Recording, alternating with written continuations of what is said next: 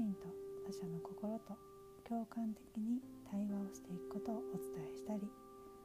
ナーダヨーガと呼ばれる夫のヨーガに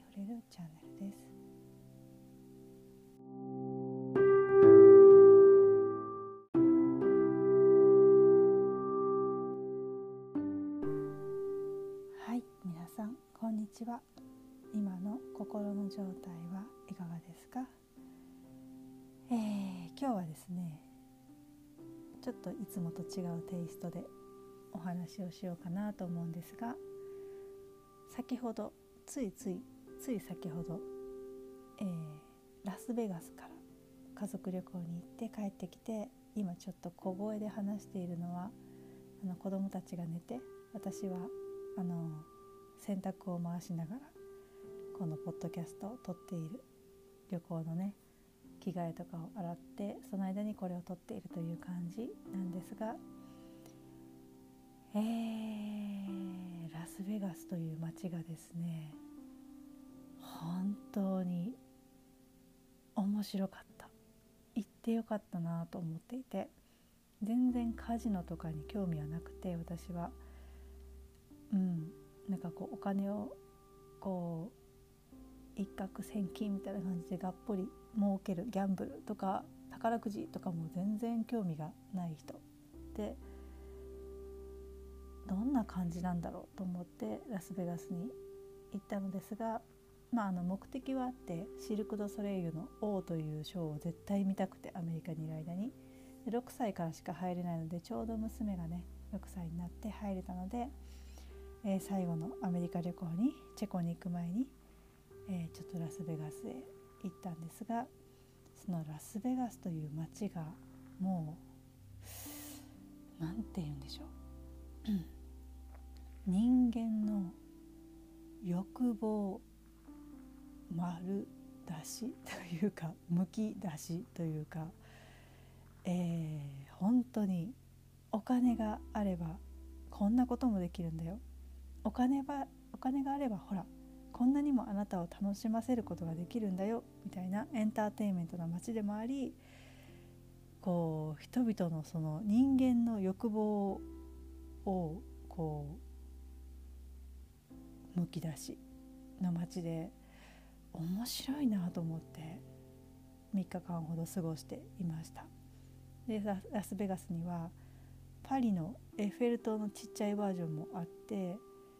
えー、いろんな街自由の女神とかもあってちちっちゃなニューヨークみたいな。あといろんな国の、ね、ピラミッド型のホテルとか。とにかく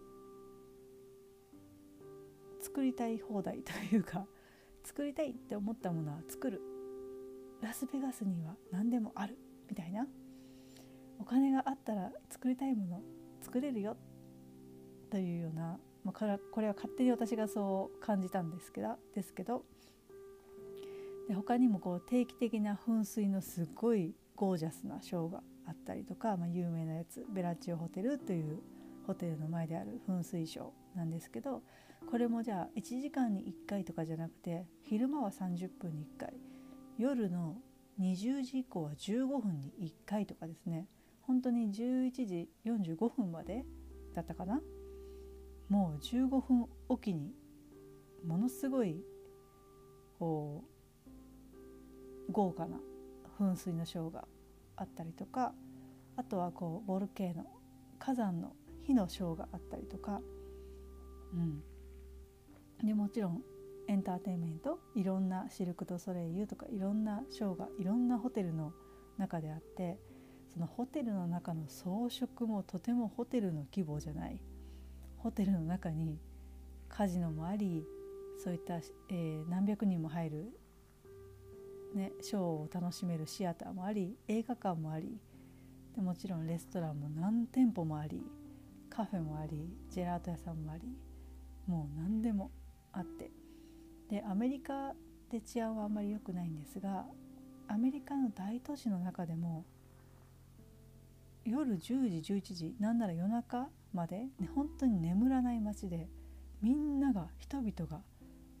夜中まで歩いてるんですよねすごい人の数少人数とかじゃなくて。ということはですね治安がいいんですよ。で実際にまああの Google とかググってみるとやっぱラスラスベガスは治安がいいって有名でなんでかというと治安が悪かったらカジノとかにね来ない観光客も来ないお金を落としてくれる人たちが来ないということで、えー、ものすごい数の警察の人たちがもう常に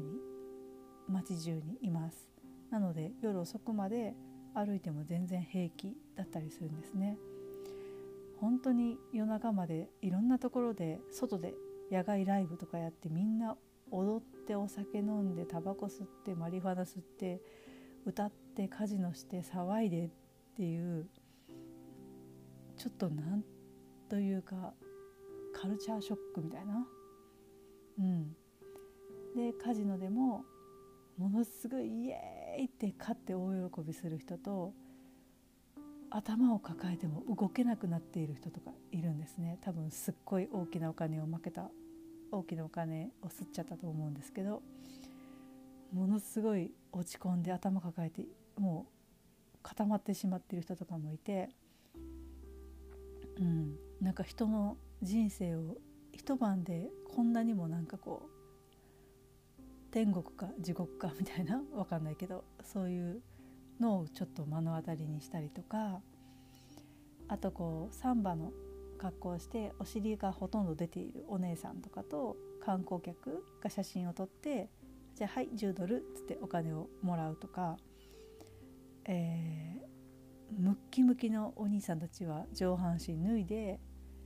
またこれまた観光客と写真撮って「はい10ドル」で観光客のお姉さんとかを持ち上げるわけですねムキムキのお兄さんが。でキャーとか喜んでそれをすごい大はしゃぎしながら写真撮ってではい、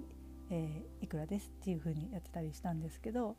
なかなかこう果たして日本でそれをやったら写真を撮る人はいるんだろうかって思ったりとか、うん、こっちやっぱノリがよくって観光客も喜んで写真撮って喜んでお金を出すっていう感じだったんですね。でそれそういう人たちがいるから食べていけるし、えー、その彼女たち彼らもおそらく毎日その格好をして、えー、ず一日観光客を探しているんだなって思いました。でねうちの娘がびっくり発言をしてあ本当ここ英語の国でよかったと思ったのはそのサンバのお尻出してほぼほぼもう見えているようなお姉さんたちを見てなんであの人たち昨日もいたよね今日もいるねなんでって聞いてあれね観光客の人たちと写真撮ってで写真撮らし一緒に撮らせてあげるからいくら払ってねって言ってお金もらってるんだよって言ったらうちの娘が「え？あれでお金もらえるの？簡単なお仕事だね」って結構でかい声で言って私ヒヤッとしたんですけどあここはアメリカだからなんとかね相手の人には聞こえなかったにせよちょっと焦りました。焦りましたがでもすごい素直な話だなって彼女は一生懸命お手伝いして洗濯畳んだりとかしてスタンプ貯めて5ドルとかこうお小遣いを稼いでいるんですね彼女なりに。でもあのサンバみたいな可愛いピンクとか青とかの格好をして写真撮るだけで10ドルもらえるの？っていう多分本当に素朴な疑問なんでそれでもらえんの？簡単なお仕事だねって思ったんでしょうね。うん、そうそんなこともありました。ね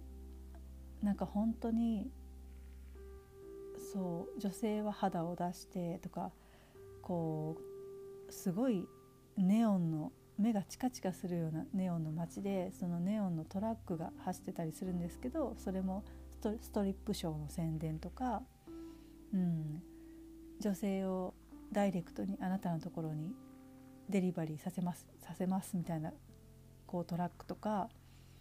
もうマリファナも歩きタバコのようにみんな吸ってるしタバコも OK カジノの中でもタバコ OK なんですね。でお金も儲ける人もいればそうやって負けちゃう人もいてお金があればこんなきらびやかなこう世界になるんだよ。みたいな。もうとにかくとにかくこう人間の欲望の街だなって私自身はすごく感じてめちゃめちゃ勉強になりました。心のヨガの講師として。うん、こうね。なんか昔の私だったらきっと引いてたと思うんですね。その街を見てその人たちを見て。うわーって引いてたと思うんですけど、まあ、心のヨガとかを学んでいてその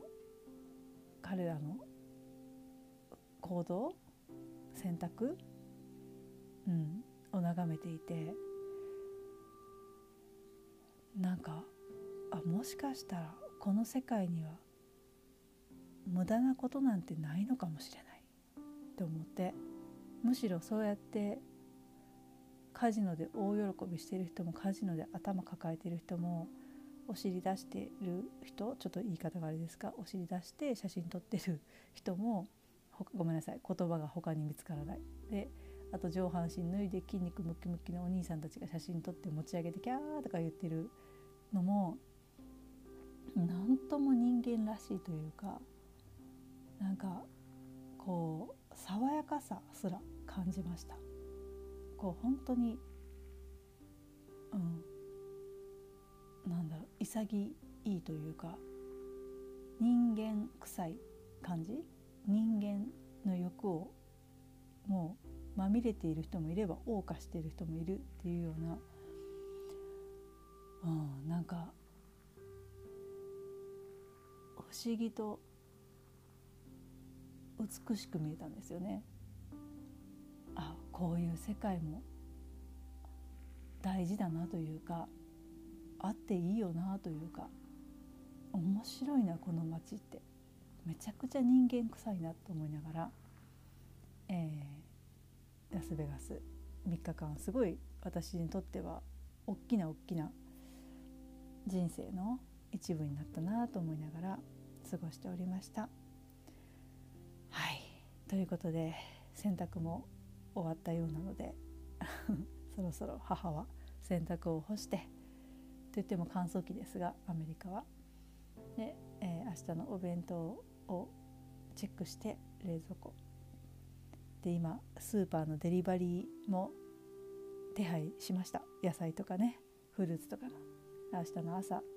には届くようにして、えー、今日は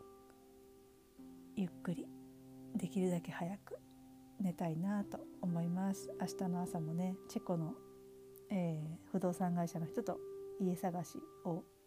バーチャルで LINE 電話とかつないで2件ほど見るのでまたそっちの早起きもしなきゃいけないなと思いつつうん。ですね。そんな感じで今日はちょっと違うテイストですが、まあ、心がすごく大きく関わっているところだなってラスベガスっていう世界も私がそれを見て感じた心もね。なのでああいったラスベガスにいる人たちにこそ心のヨガが必要かもとも思ったしうん。思ったしなくてもなんだろうな。あ心のヨガがラスベガスに広まったらラスベガスっていう街は栄えなくなるかもってちょっと思いましたね。稼げてる人たちが稼げなくなるかもとかいろいろ感じながらいや本当に勉強になるなって思ってやっぱいろんな世界見なきゃいけないなって改めて思いました。ぜひぜひ皆さんもいろんな国に行っていろんな都市を見てアメリカでもこんなに違うので、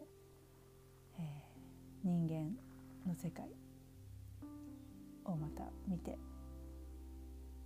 どんどんね人生のその幅を広げていってほしいなって私自身もこれからもねやっていきたいと思います。